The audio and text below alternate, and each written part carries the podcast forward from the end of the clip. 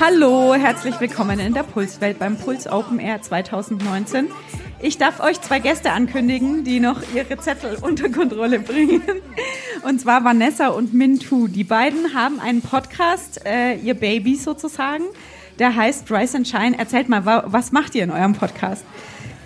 Ähm, wir sind ja Diesmal kann man uns ja sogar sehen, das ist ganz toll, das ist das erste Mal. Wir sind äh, Wirtdeutsche und wir sprechen in diesem Podcast darüber, über Themen, die uns ähm, als Wirtdeutsche interessieren und die uns da auch beschäftigen.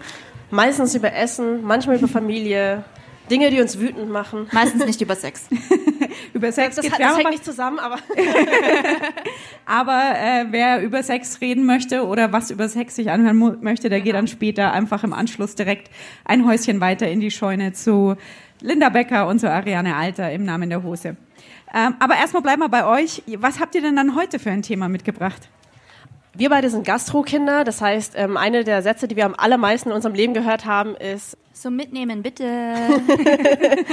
und deswegen ist unser Thema auch zum Mitnehmen bitte. Aber wir haben kein Essen für euch, sondern wir haben eine Liste mit ähm, Wünschen aus der wirtdeutschen Community, wie ein Zusammenleben glücklicher und lustiger erfolgen kann.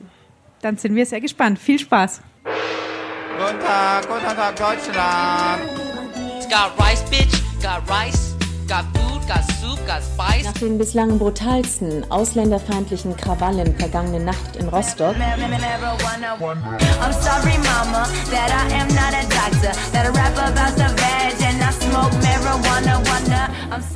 Hallo, Puls Open Air. Schöner hier zu sehen.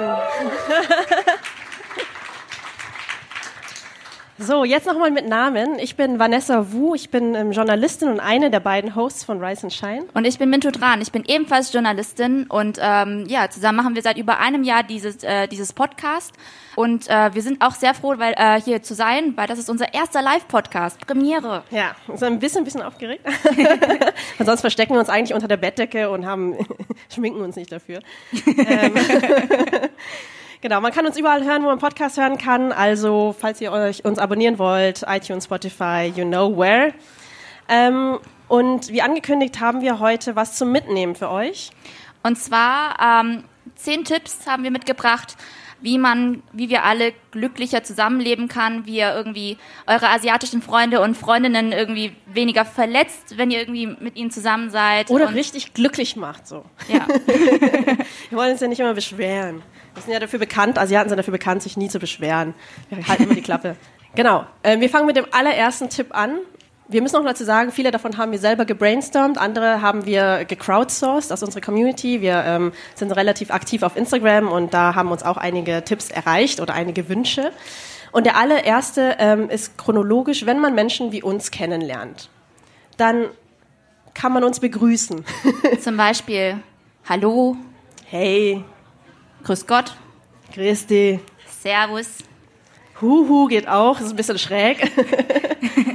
Aber bitte nicht mit Ni Hao. Auch nicht mit Konnichiwa und auch nichts mit Ching Chang Chong. Es ist, hört sich jetzt vielleicht schräg an, aber es ist der häufigste Gruß, der uns widerfährt, so in aller Öffentlichkeit. Ich muss auch sagen, das ist ungefähr wöchentlich, alle zwei Wochen so auf der Straße. Also völlig random. Das macht überhaupt gar keinen Sinn, so an der Supermarktkasse. Das super oder an der Supermarktkasse irgendein Typ ähm, in München war das. Jedes Mal, wenn er mich gesehen hat, hat er so seine Hände so zusammengetan. Nein, und so nein, nein. gemacht. Ich so, ah. ja, oder meistens warten. Warten ist ziemlich verdächtig. Wenn man in irgendeiner Schlange steht, dann kann man ziemlich sicher sein, dass solche Leute irgendwas sagen. Ja. Aber äh, dahingehend ein Lob ans Puls Open Air. Äh, wir wurden noch nicht mit Nihau begrüßt heute. Ja. Richtig danke, krass. danke an euch alle. Und ähm, das Zweite ist, äh, wir stellen uns meistens vor und sagen unseren Namen. Vanessas Name ist recht unkompliziert. Ja. Ähm, mein Name eigentlich auch. Ich heiße Mintu. Das sind zwei Silben. Das ist weniger als Vanessa. Aber aus irgendeinem Grund ist dann das erste Gespräch immer, wie spricht man dich aus? Und ich so, Dude, ich habe extra für Deutsche eine adaptierte Aussprache erfunden. Min-tu. Es ist nicht mal die richtige Aussprache, aber ähm, also es gibt eine richtige Aussprache, eine richtige vietnamesische Aussprache. Wenn man mich richtig ausspricht, wäre das ein Ming-tu. Sind zwei, zwei ähm, Sound, so Sachen, die es im Deutschen nicht gibt. Und deswegen habe ich extra für Deutsche zwei Soundsachen gefunden, die für mich okay gehen. Und dann müsst ihr die einfach nur wiederholen. Genau. Also der zweite Tipp wäre quasi, akzeptiere die Aussprache, die wir anbieten. Ja. Alle von uns haben irgendwelche eingedeutschten Namensversionen. Also ich kenne wenige Leute, der, die so richtig leichte Namen haben wie Namen. Das geht gut. Aber alles andere ist kompliziert. Und äh, deswegen haben wir eh- eh schon so völlig schräge Versionen für alles. und die kann man einfach nehmen. Weil Ähm. es total verletzend ist, ähm, wenn die Leute dann nämlich anderweitig eingehen. Ich, wir meinen nämlich auch, akzeptiere die Aussprache, weil das, es, das fühlt sich nicht gut an, wenn Leute dann irgendwie sagen, "Ja, aber jetzt sag doch, wie geht es richtig? Also man kann, es gibt, es gibt Wege, lieb danach zu fragen. So, aber äh, meiner Erfahrung nach wurde das nie lieb gefragt, sondern meiner Erfahrung nach war das eher so, ich bin in der Schule, erster Schultag, Lehrer geht die Liste durch, bei meinem Namen, Stopp, Stille und dann Hong Wan. Ich habe meinen Namen geändert, weil ich so genervt davon war, dass die Leute mich immer damit aufgezogen haben. Und die, nee, aber so spricht man doch bestimmt nicht. Ach, sag mal richtig. Und dann alle in der Klasse irgendwann, ja, sag deinen Namen, sag deinen Namen, nochmal, nochmal. Ich habe es irgendwann gesagt und Hong Wen hieß, äh, so hieß, also so haben mich meine Eltern genannt. Ähm, das haben sie aber dann alle dann versucht in irgendeiner Form so richtig schlimm nachzuäffen und das jedes fucking Schuljahr nochmal von vorn. Deswegen habe ich keine guten Erfahrungen damit äh, gemacht, wenn Leute nochmal fünfmal nachhaken, wie man den Namen wirklich ausspricht, weil es ist einfach egal. Ich habe mir eine Version ausgedacht, die hat für mich funktioniert, ähm, die hat in Bayern für mich trotzdem nicht funktioniert, deswegen habe ich mich auch irgendwann umbenannt, weil ich dachte so, hey, ich muss mir das Leben nicht so hart machen. Inzwischen bin ich groß, ähm, 1,60 Glückwunsch! ähm, und halte das für voll die blöde Idee, also dass ich das gemacht habe. Aber es ist einfach so, das ist jetzt im Pass. Ich habe mal gefragt im Bürgeramt in Berlin, wo ich jetzt inzwischen wohne. Man kann sich nicht mehr zurückändern. Ich heiße jetzt einfach Vanessa. Ähm, aber aus so einer blöden Erfahrung heraus einfach. Hong Won ist eigentlich auch voll der schöne Name. Der Name bedeutet übersetzt Morgenrot. Ja, ich wurde morgens geboren. Alter, meine Eltern haben mich einfach, also Mingtu, Mintu übersetzt heißt einfach kluges Mädchen. Das waren richtig ehrgeizige asiatische Eltern. Ähm, an der Stelle möchte ich nochmal ein Lob an Puls Open Air aussprechen. Ha ihr habt ein paar Mal meinen Namen falsch geschrieben ähm, in den sozialen Medien und so weiter. Aber es wurde extra umgeändert. Also wenn ihr draußen auf die äh, Schilder guckt, da wurde nochmal richtig ähm, unser Schild, unser Timeslot wurde nochmal überklebt, weil da mein Name falsch stand. Jetzt haben sie es ausgebessert. Aber danke, dass ihr das gemacht habt. Das bedeutet mir sehr viel. Drittens, Essen und Trinken. Ähm, Essen und Trinken ist unser Lieblingsthema. Das ist der Weg in unser Herz. Wenn ihr uns kennengelernt habt, wenn ihr Hallo gesagt habt, netterweise, und den Namen akzeptiert habt, den wir euch gegeben haben, dann, ähm, dann reden wir einfach gern übers Essen. So, noch lieber als über unsere Herkunft, über unsere wirkliche Herkunft. Ob unsere Eltern im Krieg waren. Ja, das ist einfach kein gutes Smalltalk-Thema. ähm, ein gutes Smalltalk-Thema ist Essen. Man kann es auch nach dem Alter fragen. In Vietnam ist tatsächlich der, die erste Frage ähm, nach dem Namen meistens das Alter. Also, Aber meistens ist es doch, doch ein bisschen, ein bisschen eleganter gefragt. Meistens äh, fragen sie, also übersetzt wäre es, in welchem Jahr du geboren bist und du Genau. sagst dann einfach dein Sternzeichen. oh, nee, so fortgeschritten war ich nie. nee, Stern, ja, oder halt das Jahr. Und das sagt man deswegen, weil man im Vietnamesischen, ähm, es gibt nicht so einfache Personalpronomen, die für alle anwendbar sind, sondern man spricht mit dem Pronomen, in dem man in Beziehung zum anderen steht, und zwar altersmäßig. Zum Beispiel, Vanessa ist älter als ich. Deswegen muss ich sie total respektvoll mit Chi anreden. Che, würden wir im Norden sagen. Und ähm, ich mach's aber nicht. Nein, Mintu ist aus dem Süden. Ähm, und ich spreche sie mit Am an, was ähm, das Wort für sowas wie kleine Schwester ist. Ja. Ah, Mintu ist auch meine kleine Schwester. nicht, in, nicht wirklich. Aber ähm, äh, wie sind wir darauf gekommen? Ich weiß nicht, ähm, aber eigentlich wollten wir über Essen und Trinken reden, damit wir einmal Ach so, in ach so, jeder ja, ja, Folge ja. über Essen und Trinken reden Ach können. so, ah, ja, nee, äh, Geburtstag, ge, ähm, Jahreszahl, genau.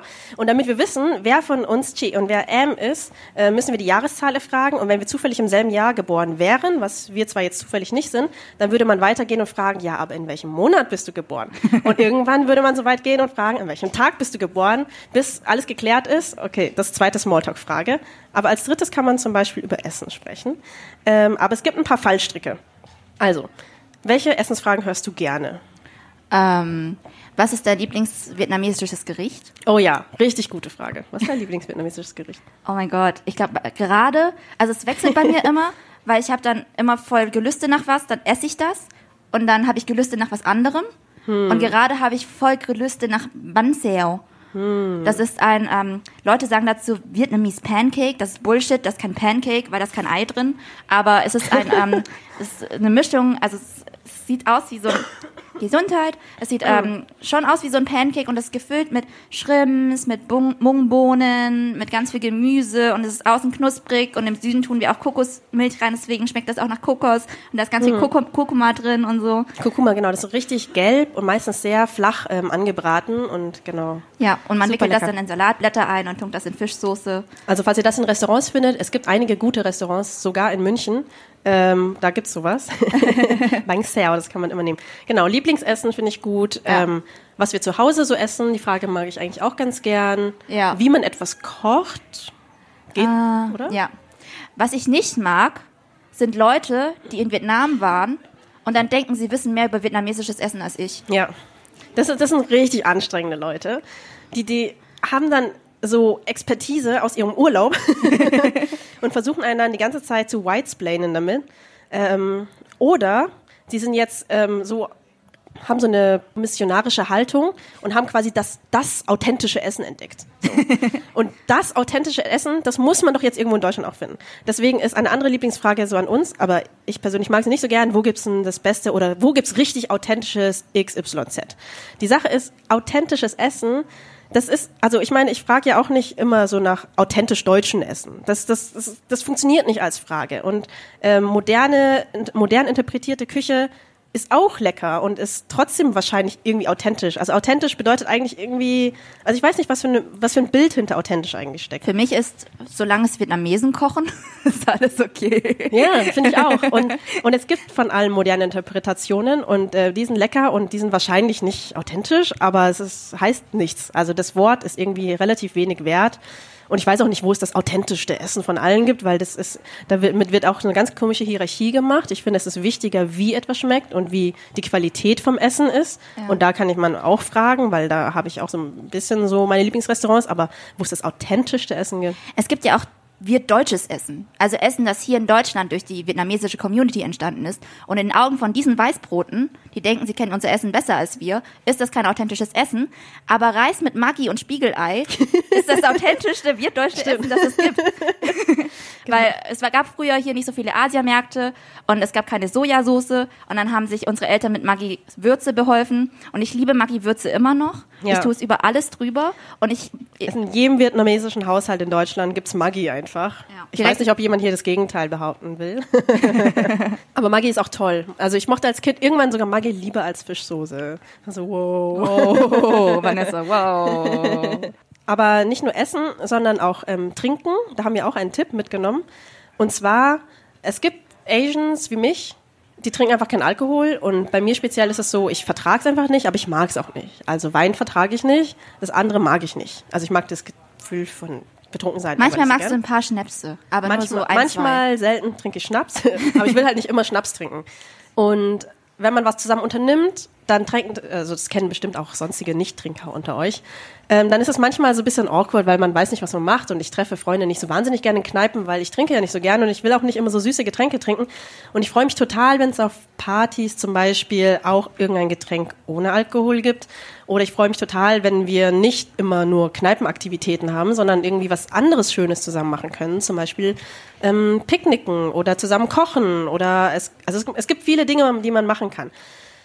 That being said heißt es nicht, dass alle Asiaten keinen Alkohol vertragen, Leute. Einfach nein. Mintu, säuft euch unter den Tisch. okay, wir nehmen das zurück. Das, ist, stimmt das hören auch unsere Eltern, diesen Das Podcast. Aber es gibt AsiatInnen, die keinen Alkohol vertragen. Ähm, das nennt man ähm, liebevoll Asian Glow. Das Oder heißt, Asian Flush. Oder Asian Flush. Das heißt, äh, diese Personen ähm, laufen einfach am, am kompletten Körper rot an, also auch am Bauch. Und an den Handinnenflächen. Und es ist sogar am Augapfel so heiß. Oh mein Gott. Ja. Und ähm, es gibt andere Personen, die, die, die euch wirklich unter den Tisch saufen. Ich challenge euch, mein kleiner Bruder säuft euch alle unter den Tisch. Und das Okay. darf ich sagen. Und ähm, also deswegen geht nicht sofort davon aus, dass eure asiatische Freundin, euer asiatischer Freund keinen Alkohol trinkt. Aber seid einfach ein bisschen, ähm, also habt es mehr im Kopf, wenn ihr wisst, diese Person hat diese Reaktion auf Alkohol, dann schließt sie auch in der Freizeitplanung irgendwie mit ein und denkt, sich, denkt euch für sie was Nettes aus. Man kann einfach fragen, trinkst du auch Alkohol? Ja. Also, genau. Und dann kann man einfach schön planen, weil ich glaube, sonst Das ist, das ist eine totale Kleinigkeit, aber dadurch schließt man Menschen aus. Ähm, nicht absichtlich und niemand würde sich beschweren, weil es wäre anmaßend, aber es ist irgendwie einfach irgendwann kommt man halt nicht mehr so oft mit und dann ähm, ja vermischen sich die Kreise nicht so. Ja, es ist ja auch kein Problem, das irgendwie nur AsiatInnen betrifft. Viele Muslimas und Muslime ja. trinken ja auch keinen Alkohol. Es ist einfach so eine nette Sache. Es gibt ja auch viele, keine Ahnung, Allmanns, die keinen Alkohol trinken, einfach so aus gesundheitlichen Gründen oder so. Dürfen wir Allmann sagen oder beschweren sich dann unsere Hörer wieder? Naja, ich habe jetzt das K-Wort nicht gesagt. Stimmt, das K-Wort, das K-Wort ist richtig böse. Wenn manchmal sagen wir das K-Wort, die nach dieser ähm, Knolle im Boden, das dürfen wir nicht, weil selbst wenn wir das nebenbei sagen, selbst wenn wir es ironisch sagen und liebevoll, ähm, kriegen wir immer Beschwerdemails. Wir kriegen immer böse Mails. Äh, Kartoffel ist voll böse. Du hast es gesagt, du hast es gesagt. Okay, das war jetzt ein Zitat. Aber warum sagt ihr das? Wisst ihr nicht, dass auf den deutschen Schulhöfen mit diesem Begriff voll gemobbt wird und so? Und wir so, ja, aber was, wir meinten das gar nicht so. Nein, außerdem gibt es Süßkartoffeln. Also, wir mögen Süßkartoffeln. Nächster Punkt? Nächster Punkt. Komplimente. Es ist immer schön, wenn wir andere, unseren Freunden Komplimente machen. Zur Abwechslung wäre es schön, wenn ihr euren asiatischen Freunden nicht nur Komplimente macht, die, in denen es um Leistungsfähigkeit geht. Also nicht, boah, du bist voll schlau, du bist so gut in Mathe. Es, es spricht nichts dagegen, ähm, asiatische Menschen für ihre Leistungsfähigkeit zu loben, aber das Ganze hat eine historische und politische Komponente. Und zwar ähm, gelten vor allem Vietnamesen in Deutschland als besonders leistungsfähig, ähm, als besonders klug, als ähm, überdurchschnittlich gut in der Schule. Das mag auch so sein, wir wollen es jetzt irgendwie erstmal nicht abstreiten, aber die Sache ist, das war so eins dieser Überlebensmechanismen, ähm, um überhaupt in diesem Land anzukommen und anerkannt zu werden. Und ganz viele haben das, Entschuldigung, ich bin erkältet, ähm, und ganz viele haben das so stark verinnerlicht, dass sie irgendwie ihren kompletten menschlichen Wert, ihre körperliche Integrität, ihre ja, Menschenwürde irgendwie letzten Endes ähm, oder ihren Wert in dieser Gesellschaft komplett an Leistung geknüpft haben. Also ich glaube, das ist auch ein Problem, das bestimmt auch so sonstige Menschen betrifft, aber in diesen Communities besonders stark. Und das gibt einfach einen brutalen Leistungsdruck und so eine ganz große Angst, dass wenn man gerade nicht mehr genug leistet, dass man einfach nichts mehr wert ist. Also ich kann jetzt auch zum Beispiel kurz für mich sprechen. Ich, ja, ich war gut in der Schule und so weiter, aber ähm, es ist, also ihr habt bestimmt von Dingen wie Hochstapler-Syndrom und so weiter gehört oder einfach, ähm, ja, so ein völlig absurder Leistungsdruck. Ähm, und es ist dann schade, wenn man selber dann so sehr in diesem Ding gefangen ist und wenn man irgendwo mal nicht so gut war, dass man sich dann übertrieben fertig macht, weil man denkt, man ist ansonsten kein liebenswürdiger Mensch mehr. Und das ist ja auch, manche sind intellektuell einfach leistungsfähiger. Und wenn es Leute gibt, die halt nicht so leistungsfähig sind in dem Bereich. Also ein kleiner Cousin von mir wurde einfach von seiner Lehrerin so richtig fertig gemacht. Der ist halt, hat halt eine Lernschwäche und ähm, dem wurde dann gesagt von dieser Lehrerin, ey, äh, warum bist du so dumm? Ich dachte, Asiaten wären schlau. Also so ungefähr. Ja. Das ist so schlimm. Das ist so, so schlimm. Also dieser Druck kommt ja auch nicht nur ähm, gesellschaftlich, weil ganz oft werden auch verschiedene Minderheitengruppen miteinander verglichen und dann gelten die Vietnamesen als die coolen Einwanderer, weil sie eben klug sind, sondern der ähm, Druck wird auch innerhalb der Communities ganz stark aufgebaut. Also es gibt ganz eine ganz starke Vergleichskultur zum Beispiel. Wenn man nicht so gut ist, dann die Eltern vergleichen einen immer ständig mit random Leistungen von anderen ähm, Vietnamesen. Es gibt immer so eine mysteriöse Cousine oder einen mysteriösen Cousin in den USA oder, so. oder in, in, in in Vietnam und du hattest noch nie was mit denen zu tun, aber dieser Cousin diese Cousine ist der intelligenteste Mensch der Welt und in allem besser als du. Er ist krass in Mathe und spielt Klavier irgendwie virtuos und ist voll krass und du wirst ständig mit dieser Cousine verglichen und zehn Jahre später lernst du diese Person dann kennen und die sagt dann, boah, nee, das stimmt nicht. Ich wurde immer mit dir verglichen. Die haben alle gesagt, du bist voll krass. also, es, und ähm, wir wachsen halt damit auf, so die Erwachsenen sind an einem Tisch und wir Kinder sind an einem anderen Tisch daneben und unsere Eltern ziehen so am Erwachsenentisch so voll über uns her. Ja. So, mein Kind ist voll dumm, guck mal, das hatte Mathe nur diese Note geschrieben und so. Und guck mal, ich weiß gar nicht, ob das so aufs Gymnasium kommt, das ist irgendwie voll, sie denkt voll langsam und so. Also es gräbt sich schon krass in einen ein. Ja, so mega. Und ähm, das heißt, wenn man Komplimente dann macht, ähm, dann ist das ja total gut gemeint, wenn man jemanden dafür loben will, dass man irgendwie die äh, andere Person sehr klug findet, zum Beispiel oder so. Aber ähm, es gibt andere Komplimente. Du bist eine tolle Freundin, du, du bist, bist, liebevoll, du ja. bist. Du bist witzig. Ähm, oder man kann einfach, ich mag deine Ziele meinetwegen im Leben, ich mag deine Träume oder ähm, also ich weiß nicht, es gibt so viele Sachen, die man irgendwie auch kommentieren und positiv ähm, begleiten kann. Und das ist so eine Sache, glaube ich, die habe ich echt erst sehr spät gelernt, dass ich das eigentlich von meinen Freunden gebraucht hätte. Also viel mehr davon und ein bisschen weniger von den gut gemeinten Klischees. Ja.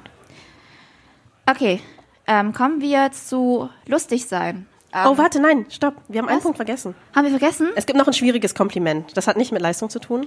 Oh. oh, Yellow Fever. Yellow Fever. Kennt jemand von euch Yellow Fever? Was ist Yellow Fever? Wer weiß das? Nicht die Tropenkrankheit. also, schwieriges Thema. Yellow Fever bezeichnet Leute, die sagen, sie stehen ausschließlich auf AsiatInnen. Oder nicht ausschließlich, aber ganz besonders. Es ist auch ein lieb gemeintes äh, Kompliment. Ich sehe, dass es lieb gemeint ist. Aber das ist schräg. Ich sage ja auch nicht, ich stehe auf weiße Typen. Also was, was ist das? Also, die, die Gesamtheit ist zu groß. Und ich bin ja auch keine Hunderasse oder so, auf die man irgendwie so stehen kann. Aber es ist real, dieses Problem. Also wenn man rausgeht und datet, das ist so ein Ich häufiges habe Kompliment. so null Bock auf Tinder. ja? So wirklich null. Ich gehe darauf und es ist, ich krieg immer so super Likes von so Typen, die so mit Samurai-Schwertern posieren. Oh nein, nein. Ähm, ja, oder es, sie, sie machen halt irgendwie Komplimente über meine Augenform. Oder ich sehe so exotisch aus. Oh ja, exotisch, das ist ein Klassiker. Oh, ich habe mal einen Anmacher gehört, aber die war richtig, die war richtig dumm. ähm, und zwar war das, oh, Asiatinnen, die sind entweder mega heiß oder so richtig hässlich. Ich so, was? Und also ich gehe einfach mal davon aus, dass du mich so in Ersteres einsortierst, aber nein, das ist einfach nicht okay. Das ist kein nettes Kompliment. Du kannst nicht alle, alle in diesen großen Kontinenten einfach pauschal beleidigen und mich dafür herausstellen, das, das will ich nicht. Nimm's zurück. Ja. Oh, und unsere Freundin Olivia, Ja. ähm, die hat ja erzählt, ihr wurde geschrieben, dass ähm, ein Vergleich gemacht wurde zwischen ihrer schmalen Augenform Oh, und und der, wie, es- wie eng es unten ist. nein, einfach, also keine Ahnung, es ist nicht originell, es ist einfach nur peinlich. Und ist Ähm, eklig und es schüttelt mich und Ja. nein. Oh mein Gott, und erinnerst du dich noch? Ein gemeinsamer Bekannter, der meinte, er hatte Frauen von jedem Kom Kontinent. Oh nein. Nein, also das ist, also ich glaube, ähm, wollte damit Weltoffenheit signalisieren, um es mal ganz positiv zu deuten. also ich weiß, ich weiß auch nicht, ehrlich gesagt, wie ich damit umgehen soll, weil inzwischen äh, macht mich sowas, ah, ich hatte so eine abstrakte Wut irgendwie, kann auch diese also oder ich stehe besonders auf asiatische Frauen, das höre ich halt wirklich sehr irgendwie oft von Typen, die es irgendwie gut meinen und irgendwie so flirten wollen. Nee, aber, aber ich muss sagen, diese Leute sind für mich unten durch und wenn sie das wirklich so empfinden, ähm, kann ja sein, das spreche ich ja niemand ab, dann kann man sich das vielleicht für den Anfang verkneifen und vielleicht auch für immer verkneifen. Vielleicht so lange verkneifen, bis man nicht mehr das Bedürfnis hat, das zu sagen. ähm, es ist, also du fühlst dich halt wie so eine eklige Trophäe. ja, also es ist eine, die ultimative Objektifizierung, weil es ist ja nicht das Gleiche wie, oder ist es das Gleiche wie blonde Frauen? Nee, ich finde das anders. das, ich, ich weiß nicht, wenn Leute irgendwie so Leute wie Pamela Anderson objektivizieren und dann sagen, äh, Aber weißt du was, das ist ja ein Typ. Also damit Ja. ist ja alles gemeint so von ihr und nicht nur, nicht nur die Pigmentierung ihrer Haare. Ja. Ähm, und dann würde ich sagen, ja okay, dann kann ich mir darunter was vorstellen. Aber unter Asiatinnen, ich stehe generell auf Asiatinnen, das weiß ich nicht. Außerdem sehen Asiatinnen sehr, sehr unterschiedlich aus. Wir haben Südasiatinnen, wir haben Südostasiatinnen, Ostasiatinnen und wir sehen, es, das Spektrum, wie Asiatinnen aussehen können, ist sehr, sehr groß. Es gibt Asiatinnen mit blauen Augen, Ja. mit welligen Haaren, mit Die kommen ja glatten theoretisch Haaren. auch aus demselben Land, aber ja, wir sehen auch ziemlich unterschiedlich auch, aus, finde ich. ja. Wobei ich auch oft mit dir Oh, verwechselt aber wir werden werde. auch ständig verwechselt, ja. Noch Ja, ein Tipp, vielleicht verwechselt uns nicht die ganze Zeit so miteinander. Ich finde das echt gemein. Aber ich weiß nicht, wie man das als Tipp geben kann. Das ist schwierig. Keine oder? Ahnung. Frag vielleicht so ein bisschen rum. Weißt du, wie sie, diese Person heißt? Ja, stimmt. Wenn man es einfach vergessen hat, dann kann man nochmal jemand anderen fragen. Ich meine, das kommt ja auch so allgemein im Leben vor. Ich kann mir ja auch nicht 100.000 Gesichter merken. Ja. Aber dann, keine Ahnung, ich versuche dann so ein bisschen, bisschen subtiler zu sein. Stimmt, wir werden immer, ja, wir werden echt oft verwechselt, sogar von Leuten, die uns schon seit Jahren kennen. Wir waren beide auf der Journalistenschule und die Leute haben es irgendwie trotzdem noch irgendwie nach Ewigkeit auf die Reihe gekriegt, irgendwie unsere Namen aus. Dabei bist du viel kleiner als ich. Hey, das ist gemein. Okay, nächster Punkt. Familie. Familie ähm, lernt man vielleicht irgendwann kennen, wenn man mit uns besser befreundet ist. Und es gibt so eine ganz schräge Situation ähm, und die entsteht wahrscheinlich aus einer Unsicherheit heraus, dass man die Familie einfach ignoriert, weil man nicht weiß, weil die Eltern zum Beispiel nicht so gut Deutsch sprechen oder so. Und das ist bei meinen Eltern so. Und dann spricht man sie im Zweifel gar nicht an oder so oder geht ihnen so voll aus dem Weg. Und das, das muss nicht sein, weil unsere Eltern, die sprechen ja auch nicht gern nicht Deutsch. Die sind ja auch nicht gern isoliert in dieser Gesellschaft. Und wenn sie dann auch noch so behandelt werden wie so eine Wand, das ist furchtbar. Und das, das muss nicht. Und man muss sich vielleicht manchmal überwinden, wenn man nicht genau weiß, wie man mit jemandem umgehen soll, aber. Ich glaube, das ist auch so ein Tipp, Ja. den ich allgemein an euch gebe, wenn ihr irgendwie beim Asiamann Nudeln holt. So seid ein bisschen netter zu dem, auch wenn der mal ein bisschen, also diese, die Vietnamesen sind oft hart, aber herzlich. Und wenn ihr herzlich zu denen seid, kommt auch viel Herzlichkeit zurück. Ja. Ähm, ich wünsche, ich habe mir das oft also von meinen, ähm, auch von in meiner Stadt gewünscht, dass Leute einfach netter sind zu meinen Eltern, wenn sie in ihrem Imbiss standen, weil sie geben denen ja eine totale äh, Dienstleistung, sie machen ihnen Essen, das Essen ist gut, das ist ein totaler Treffpunkt in der Stadt, das in zw- äh, Umkreis von 20 Kilometer gibt es keinen einzig anderen Asia-Imbiss. Und sie werden halt oft einfach so total ignorant behandelt, als wären sie irgendwie so Dreck. Ja, voll. Oder halt so blöd angequatscht mit, ja, warum, warum sprichst du nicht besser Deutsch? Oder lern doch mal Deutsch oder so. Das haben die Leute immer viel, oder sagen sie immer noch zu meinen Eltern ganz viel. Ähm, nee, Oder aber, Joachim Gauck. Was? Der hatte mal gesagt, ähm, ja, wer hier nach dre- 30 Jahren lebt und noch kein flüssiges Deutsch spricht, der sollte wieder gehen oder so ähnlich. Oh. Ähm, Ja, das Ja. ist halt, das sind halt so harte Sprüche, die, die verletzen mich auch persönlich und ich glaube auch eigentlich unsere Eltern, weil, ähm, das haben wir ja schon gesagt, es, niemand spricht gerne nicht die Sprache in dem Land, in, der, in dem er lebt. Und bei meinen Eltern war es einfach so, sie kamen als Asylbewerber nach Deutschland. Es gab damals keine staatlich geförderten Sprachkurse. Sie, es gab für sie nicht die Möglichkeit, aber ähm, sie haben halt für sich beschlossen, sie versuchen so schnell wie möglich viel zu arbeiten, um die Familie selber zu versorgen und nicht von Sozialleistungen zu leben. Das haben sie dann irgendwie auch gemacht und hatten teilweise so drei Jobs parallel. Aber da haben sie halt nur die Wörter aufgeschnappt, die sie halt so in ihrem Arbeitsumfeld gehört haben und haben nicht irgendwie noch abends nach drei Jobs äh, versucht, irgendwie ähm, autodidaktisch eine Sprache zu lernen. Das haben sie einfach über die nicht hingekriegt. Und jetzt sind sie älter und sie würden es machen, aber ähm, gucken noch, wie das funktioniert. Also so im Arbeitsleben war das einfach nie drin. Meine Eltern waren auch selbstständig, hatten dann so einen kleinen Imbiss und der war ähm, äh, sechs Tage die Woche offen, aber am siebten Tag haben sie da halt geputzt und Papierkram gemacht. Also meine Eltern haben immer gearbeitet. Es gab einfach keinen Raum für sowas. ja. Ähm, und dann Leute auch irgendwie noch dafür zu beschuldigen, ist wirklich hart. Also Ist auch zum Beispiel, meine Eltern sind ja GastarbeiterInnen hier in Deutschland gewesen, VertragsarbeiterInnen in der äh, DDR damals. Und ähm, da war es überhaupt nicht gewünscht, dass die gut die Sprache können. Da war es gewünscht, dass sie isoliert bleiben in ihren Wohnheimen, diese Arbeit machen. Also es war eigentlich eine Arbeitsausbeutung und wenn sie nach ein, nach ein paar Jahren sollten sie wieder gehen. Und ähm, als die Mauer dann fiel, sind viele diese Vietnamesinnen eben oder Vietnamesen in, diese, in so ein krasses so eine staatliche Lücke gefallen. Es gab einfach niemand, der sich um die gekümmert hat. Und dann haben sie sich halt auch te teilweise viele Vietnamesen halt mit illegalen Aktivitäten rund, äh, umgeschlagen. Irgendwie Zigaretten Ja. verkaufen, Blumen verkaufen, was weiß ich. Also es war halt so, dass der Staat, der sie aufgenommen hatte, den gab es nicht mehr, deswegen wurde ihnen frühzeitig gekündigt und äh, man äh, und viele konnten eine Abfindung kriegen, aber es war auch nicht klar, ob sie die überhaupt bekommen haben. Das hieß es immer so und ähm, viele haben sie einfach nicht bekommen. Ähm, und manche wollten das aber nicht, sondern hier bleiben. Und es gibt ja unterschiedliche Gründe, warum man gerade noch nicht irgendwie zurück will oder so. Und ähm, und es gab eine Bleibemöglichkeit und diese Bleibemöglichkeit war, du brauchst eine Wohnung und du brauchst einen Job. Und wenn du beides sofort nachweisen kannst, dann kannst du bleiben. Aber ein Job sofort ähm, ist nicht so einfach und die einzige Möglichkeit, sofort einen Job zu kriegen, war, sich einfach als ähm, selbstständige Gewerbetreibende anzumelden. Ähm, und deswegen gibt es übrigens so viele ähm, Imbisse, Blumenhändler, Klamottenverkäufer, Späti-Besitzer und so weiter. Das, das ist alles so ein Relikt aus dieser Wendezeit, wo die Leute halt sofort einen Job gebraucht haben. Ja, aber ich finde es halt ein bisschen krass, wenn man den Leuten praktisch in der Zeit einen Sprachkurs verwehrt hat und dann sagt, warum sprecht ihr so scheiße Deutsch? Also es ist irgendwie ein bisschen gemein. Genau. Aber unser Punkt war tatsächlich, ähm, integriert diese Menschen, seid einfach freundlich, seid nett ähm, und alle freuen sich.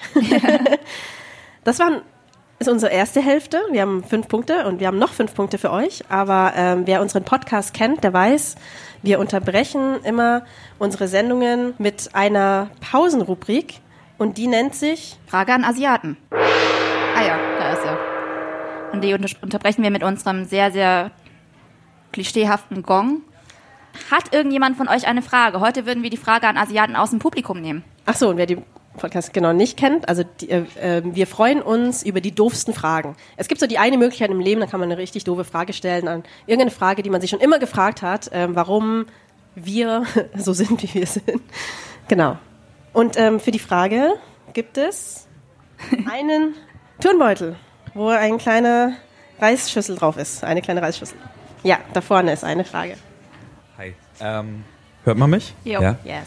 Wenn ich jetzt, ähm, ich habe leider sehr wenig, ähm, ich sag mal, asiadeutsche Freunde oder, ähm, und das, ähm, wenn ich jetzt aber jemanden kennenlerne und wirklich wissen möchte, wo zum Beispiel die Eltern der Person herkommen oder so, es ist ja immer so dieses, ähm, war ja auch viel Debatte drum, glaube ich, ähm, auch, äh, dass Leute so gefragt wurden, ja, wo kommst du her? Oder als dieses äh, Video aufgetaucht ist, wo Dieter Bohlen ein Kind Ja, beim Supertalent das gefragt hat, ja, wo kommst du denn her? Aus welchem Land kommen deine Eltern? Sie so, hm, hä, wir kommen doch aus Deutschland.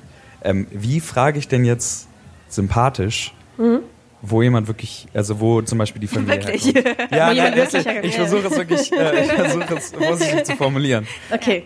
Ähm. Ähm, danke für den Mut für diese Frage und du kriegst gleich eine Tasche. Wow, kleiner Applaus. Ich finde, nichts ist falsch daran, sich dafür zu interessieren. Wir machen ja selber diesen Podcast und sprechen total gerne und viel darüber. Was aber so richtig nervt, ist äh, diese Frage, wenn sie völlig unvermittelt kommt und wenn da so ein blödes Rätselraten ähm, beginnt und wenn die Person nicht. Kommst du aus lässt. China? Nein, aus Thailand? Nein, ich weiß, aus Japan. Oder wenn äh, man einfach abends spät irgendwie um elf Pommes holen geht und da kommt so ein random Dude und sagt, hey, may I ask you, where are you from? So, was willst du von mir? Das war ein Deutscher. Ähm, meine Antwort auf diese Frage wäre, warten, geduldig sein. Die Sache ist, ähm, wenn ich mit Leuten vertrauter werde, wärmer werde, wenn ich ihnen vertraue und, ähm, und ich sie mag, dann rede ich sowieso darüber. Es, es passiert einfach. Man muss danach, glaube ich, nicht fragen. Ich glaube, es hat sich bei mir zumindest immer so eingestellt, dass es über, weil ich über meine Eltern gesprochen habe oder über Essensvorlieben oder Und wir sprechen total oft über unsere Sachen. Eltern über Essen. Das sind so die zwei Sachen, die wir am meisten lieben. Genau, und wenn man zum Beispiel über Essen äh, redet, so, Einstieg, dann, ähm, dann kommt sowas. Ich, also mein Vorschlag, mein konstruktiver Vorschlag wäre, ähm, nicht fragen und warten.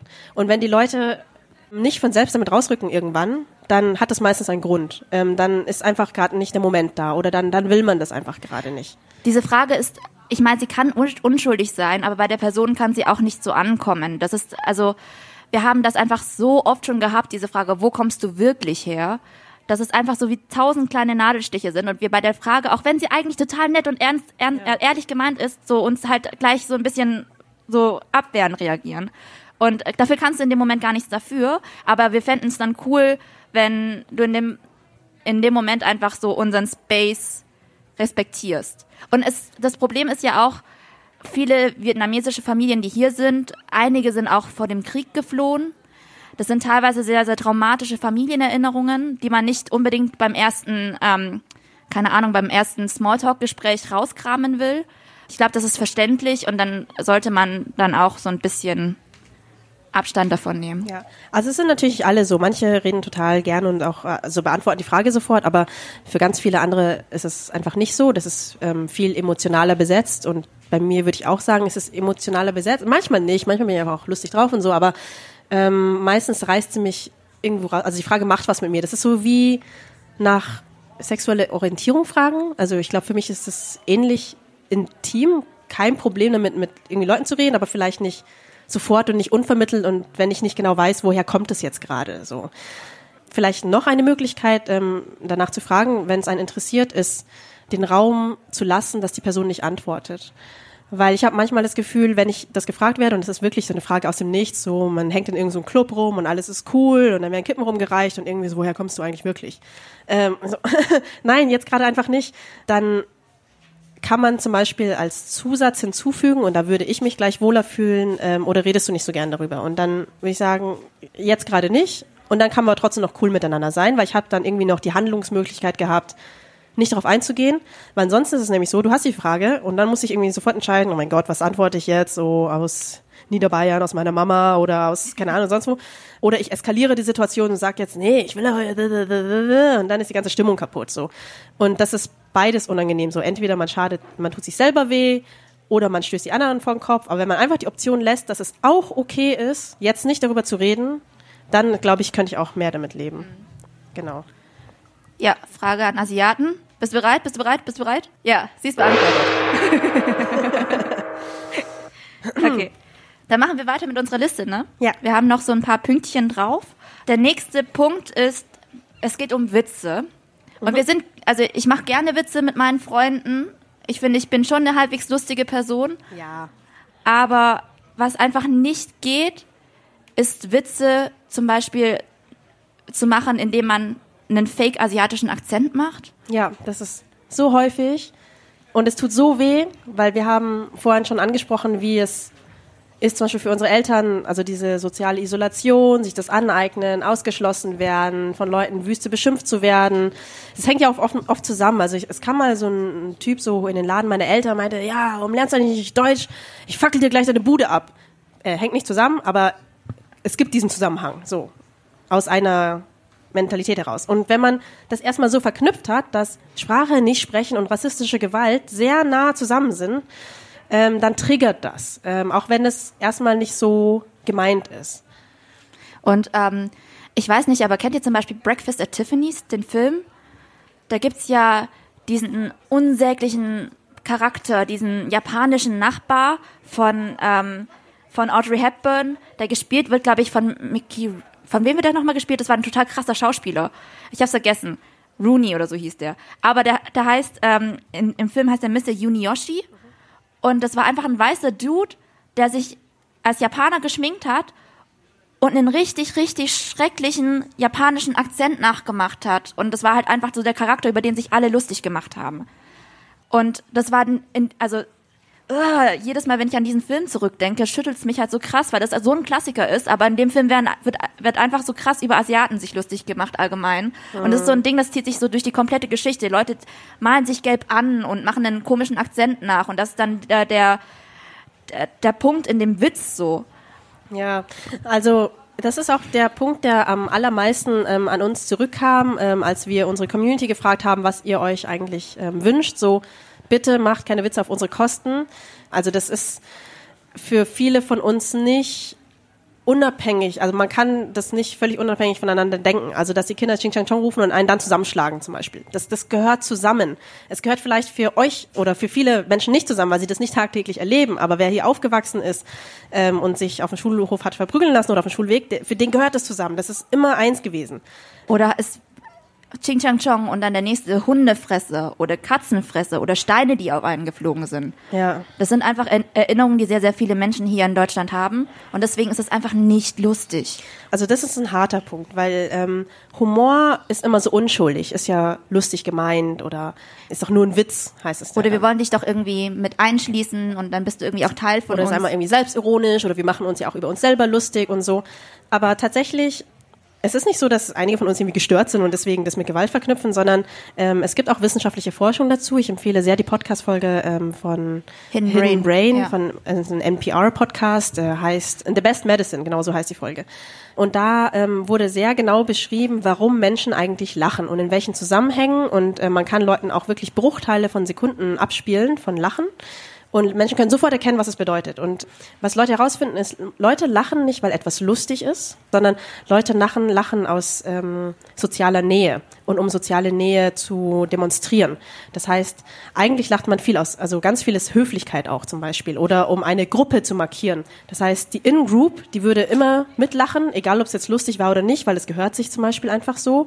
Und je näher man ist, desto eher lacht man auch. Das kann man irgendwie experimentell einfach ähm, interessanterweise nachweisen. Und das heißt, ganz viel Humor und Witz ist einfach schon in der menschlichen Kommunikation so angelegt, dass es nicht darum geht, Leute grundsätzlich zu unterhalten, sondern Gruppen zu markieren. Wer gehört zu meiner Gruppe, die über dieses Thema lachen kann und ähm, wen schließe ich damit aus? Und das ist einfach ein sozialer Prozess, der irgendwie so sehr spannend zu beobachten ist und den wenige auf dem Schirm haben. Also Witze und Humor ist nicht völlig, wie soll ich sagen, kontextlos. Also es geht immer mit einem sozialen Kontext einher. Man, man spaßt ja auch, man scherzt auch meistens ja nicht völlig für sich alleine im Schlafzimmer. Kann man machen, aber es ist ein bisschen creepy. Oder man macht wenigstens die Kamera an oder so. Sondern man macht es für andere Menschen.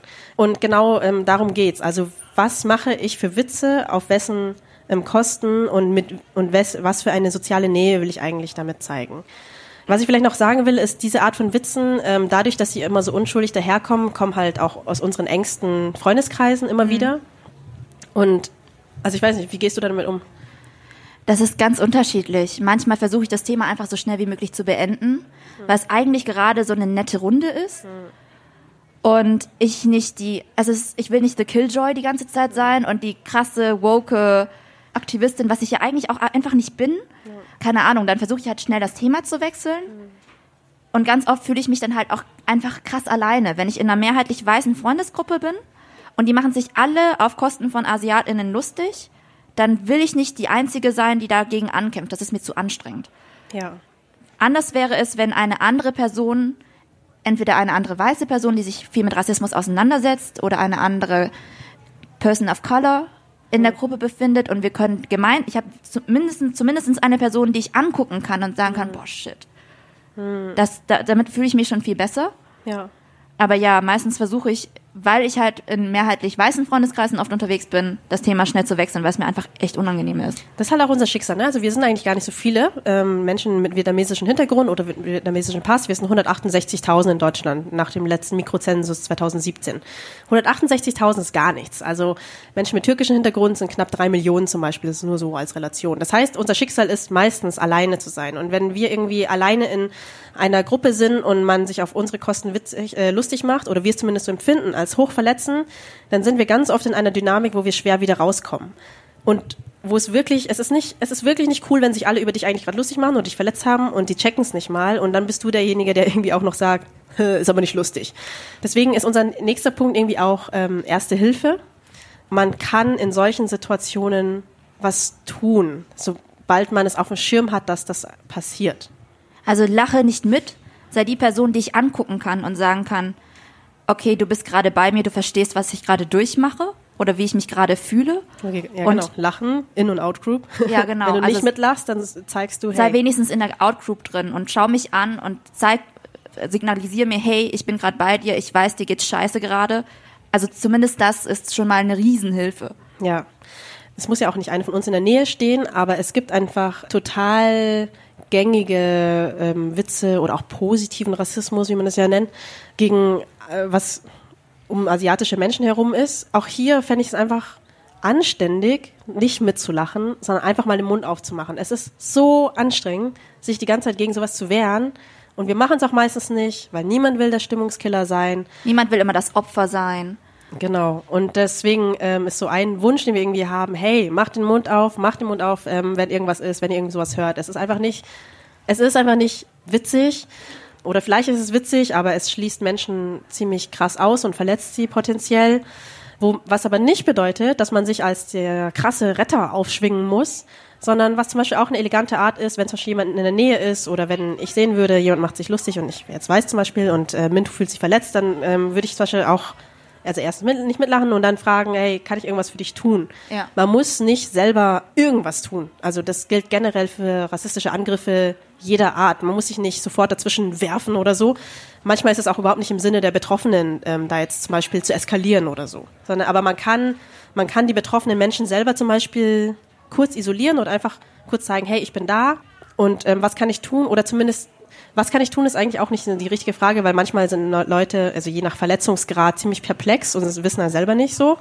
Aber zwei Handlungsoptionen vorschlagen, wie zum Beispiel, sollen wir kurz woanders hingehen oder soll ich das ansprechen oder soll ich später mal mir den zur Seite nehmen oder hättest du lieber das, keine Ahnung, so. Solche Sachen, das ähm, ist zum Beispiel gut. Also auf jeden Fall geht es darum, einen Raum zu schaffen, in dem wir uns sicher fühlen können, über unsere Verletzungen zu sprechen, Genau. Und dann kommen wir auch schon zum nächsten Punkt. Wenn wir über unsere Verletzungen sprechen, wenn Ja. wir sie ansprechen, sogar in dieser Gruppe, in dieser unangenehmen Situation, mach, da- mach das nicht klein, was diese Person fühlt. Sag, das, das hat mich gerade total verletzt. Sag dann nicht, aber warum verletzt dich das? Oder nicht, nein, nicht, warum verletzt dich das oder so. Nee, wir haben es doch gar nicht so gemeint. Mach diese Person dann nicht klein. Don't deny their feelings. Also ja, nicht abstreiten. Ja. Weil ganz oft, genau, genau das ist es. Und ich glaube, und ich verstehe ja auch, woher das kommt, dass man sagt, hey, war nicht böse gemeint, weil das ist natürlich die naheliegende Selbstverteidigung. Wenn man jemanden aus Versehen verletzt hat und man hat es wirklich nicht böse gemeint, dann verteidigt man sich. Aber die Sache ist, in dem Moment geht es überhaupt gar nicht darum, sich selber zu verteidigen, weil in dem Moment geht es gar nicht um den Aggressoren, sondern in dem Moment geht es eigentlich um die Verletzung. Und wenn es um die Verletzung geht, dann ist die nettere, sag ich mal, oder empathischere Reaktion, hey, okay, sorry. Oder möchtest du noch mal darüber reden? Oder das, keine Ahnung, ich weiß nicht, das ist mir ähm, durchgerutscht, aber das ist schon wieder so eine Selbstverteidigung. Oder manchmal möchte die Person auch einfach nur aussprechen und erklären, warum es sie verletzt hat und dann einfach aussprechen lassen und nicht sagen, ja, aber ich kenne noch XY und, und dem ist es egal. Lustig, ja. Oder der findet es auch lustig, sei mal nicht so. Sondern ähm, manchmal, manchmal braucht man einfach kurz diesen Raum dieser Verletzlichkeit, in dem man einfach ähm, auch verletzlich sein möchte und eher Trost möchte als als Streit eigentlich letzten Endes. So, kommen wir zum nächsten Punkt. Wir rechnen es allen Personen hoch an, die es nicht selbst betrifft, wenn jemand nicht von Rassismus betroffen ist, wenn sich diese Person mit dem Thema beschäftigt. Also Literatur dazu liest, uns dazu fragt, einfach sich mit diesem Thema beschäftigt und versucht auch selbstkritisch mit Rassismus umzugehen und sagen, hey, wie habe ich vielleicht mal in einer Situation gehandelt, die eine andere Person hätte verletzen können und dann dieses, das dann einfach einzustellen, nicht zu machen. Mhm. Also einfach selbstkritisch auch damit umzugehen, okay, wir sind in einem, wir leben in einem System, in einer Gesellschaft, die rassistisch ist. Mhm. Das ist einfach so. Es gibt einfach weniger Chancen für Leute, die Mohammed heißen, als für einen, der Daniel heißt. Und zwar auf allen Ebenen, ähm, in der Bildung, auf dem Wohnungsmarkt, auf dem Jobmarkt, selbst auf dem Heiratsmarkt, wenn man so will. ähm, es gibt einfach Menschen, die werden so sehr als anders und fremd gelesen, dass äh, man ihnen vielleicht jetzt nicht ins Gesicht schlagen würde, aber definitiv als sehr andersartige Menschen empfindet und nicht dieselbe Empathie entgegenbringt. Das, damit kann man ja noch halbwegs leben, aber auch irgendwie nicht dieselben Chancen einräumt. Und, und das ist einfach, genau, das ist einfach ein gesellschaftliches ja, das, also ich meine, das ist ja nicht, das haben wir ja nicht erfunden. Das haben, ähm, und es gibt verschiedene Formen von Rassismus, es gibt auch Rassismus äh, in anderen Ländern gegen andere Minderheiten, das wollen wir gerade auch alles nicht kleinreden und so. Aber es gibt in Deutschland eben auch einen Rassismus und der kommt nicht nur von prügelnden Neonazis. Das wäre ja schön, dann hätten wir ein echt gutes Leben, weil so viele Neonazis treffe ich nicht auf der Straße, aber ich werde trotzdem ständig rassistisch verletzt und ausgegrenzt. Aber wenn sich jeder so ein bisschen an die Nase mal fasst und sich einfach einmal so die Frage stellt, hm, wo gibt es eigentlich Rassismus? Wie funktioniert er eigentlich? Großartig. Also ich, ich rechne es Menschen wirklich sehr, sehr, sehr hoch an. Und es fällt mir sehr viel leichter, mit solchen Menschen befreundet zu sein, weil je älter ich auch werde, desto mehr, weniger habe ich zum Beispiel Verständnis dafür, wenn sich jemand gar nie damit auseinandergesetzt hat mhm. und die ganze Zeit zum Beispiel eben dieses verletzende Verhalten an den Tag legt und dann auch noch das klein macht und abstreitet. Das ist einfach etwas, damit kann ich inzwischen nicht mehr so gut umgehen, sondern ich mag es, Menschen um mich herum zu haben, unter denen ich mich sicher fühle. Das klingt jetzt vielleicht komisch, aber wo ich einfach entspannen kann, wo ich weiß, da kommt nicht gleich die nächste Beleidigung so um die Ecke, auch wenn sie natürlich nie böse gemeint ist. Ja. Und bevor irgendjemand sagt, es gibt in Deutschland keinen Rassismus gegenüber AsiatInnen, dann lest nochmal nach. Also ähm, 1980 gab es einen Brandanschlag in Hamburg von Neonazis verübt. Da sind zwei vietnamesische Asylbewerber gestorben. Der Brandanschlag war übrigens auch von Vorgängern des NSU ähm, verübt worden. Also die, der hieß ähm, Deutscher Aktionskreis ich bin erkältet, nicht völlig auf der Höhe.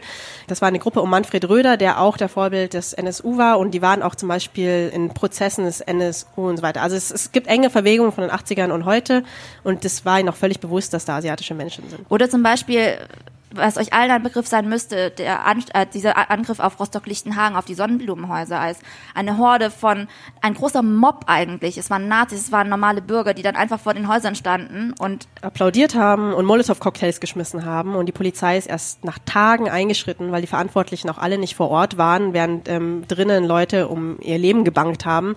Sie konnten sich alle gut selber evakuieren. Das ist einfach nur ein verdammt großes Glück, weil die meisten von diesen Menschen den Krieg miterlebt haben und ähm, deswegen sehr gut darin waren, sich gegenseitig zu helfen und die Älteren zu, und die Frauen und so weiter sofort nach oben und so haben sie sich alle gegenseitig in die obersten Stockwerke gebracht und man kann von Glück reden, dass ein Gebäude, das von unten gebrannt hat, über nee, Tage, dass niemand, dass gestorben, da niemand ist. gestorben ist und das ist einfach eine Nachkriegserfahrung. Und es hat VietnamesInnen betroffen. Also es ja. ist einfach, Rassismus gegen AsiatInnen ist real und mir wäre es lieber, wenn meine Freunde, die um mich herum sind und eng mit mir befreundet sind, dass es denen bewusst ist. Genau. So. ist ganz schön schwer gerade alles, ne? Noch ein Punkt, der ins Themenfeld Rassismus fällt. Thilo Sarrazin. Sarrazin hat einfach nicht recht. Ähm, und wir müssen es deswegen nochmal betonen, weil dieses Buch für uns eine ziemliche Wende war 2010, als es rausgekommen ist. Weil damit etwas angefangen hat, was es in Deutschland so in meiner Wahrnehmung nicht gab. Ähm, und zwar ist das die Hierarchisierung von verschiedenen Minderheiten. Seit dieses Werk raus ist, und es beziehen sich die Leute nicht drauf, aber es ist ganz präsent in vielen Köpfen, dass unterschiedliche Minderheiten in Deutschland unterschiedlich viel wert sind und unterschiedlich gut sind. Und ich bin ja im sonstigen Leben auch Journalistin und wenn ich zum Beispiel irgendwas über Vietnamesen mache, dann kann ich sicher gehen, dass die zehn Seiten Kommentare unter meinen Artikeln immer darum gehen, ähm, ob Vietnamesen besser sind als jetzt die Flüchtlinge oder die Muslime oder so. Das ist einfach eine, ein Diskurs, um mal jetzt ein Fremdwort zu benutzen, der sich eingeschlichen hat und nicht mehr weggeht. Und an sich könnten wir sagen, ja, ist doch gut, wir sind auf der positiven Seite, ähm, Gewinner. Aber so ist es halt nicht. Ich will nicht die Minderheit sein, damit rassistische Menschen andere Menschen aufgrund ihrer Hautfarbe oder ihrer Religion niedermachen können.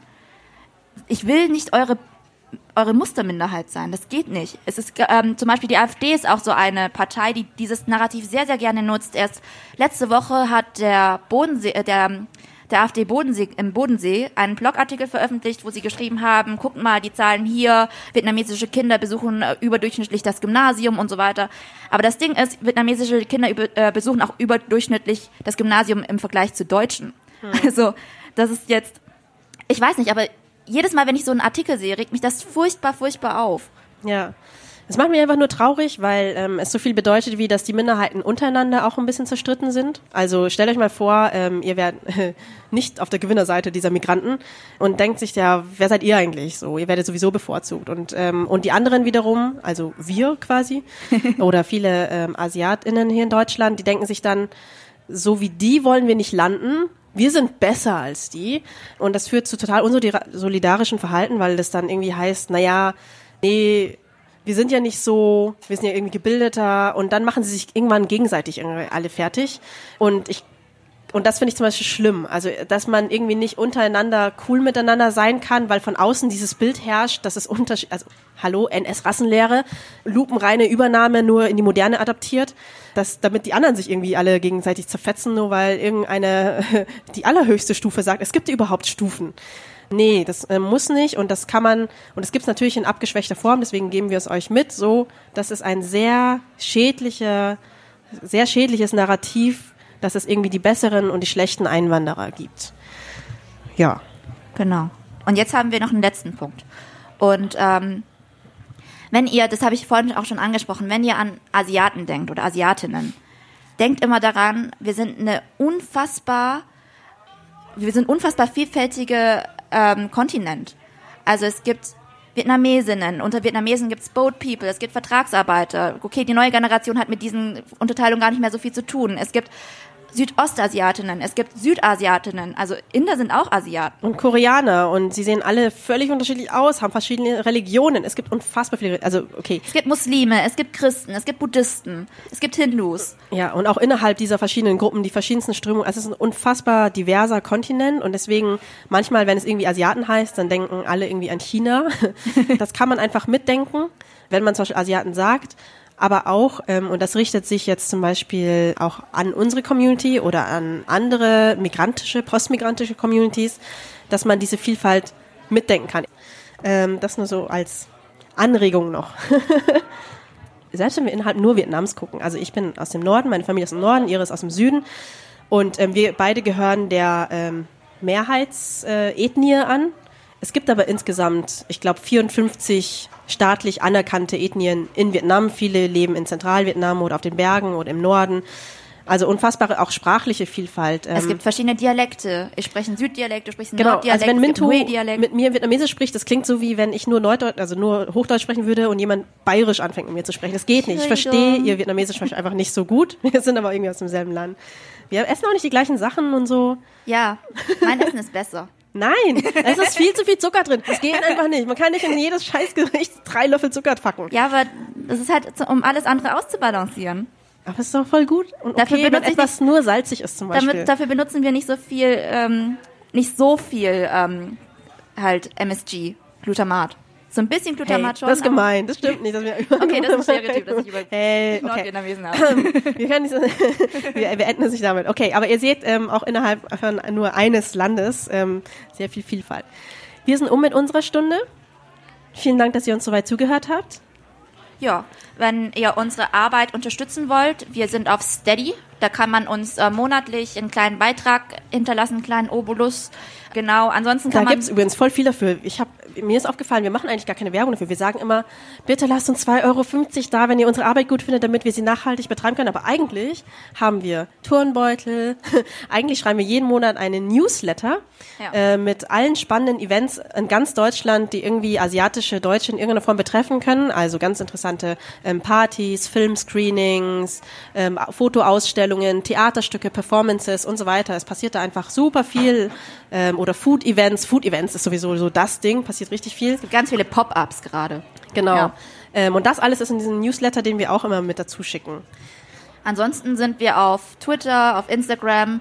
Ein bisschen sind wir auch auf Facebook, aber da sind wir eher alibimäßig. Also meistens sind wir eher auf Instagram. Wenn ihr uns erreichen wollt, dann schreibt uns auf Instagram, weil Instagram cooler ist. Vielen Dank.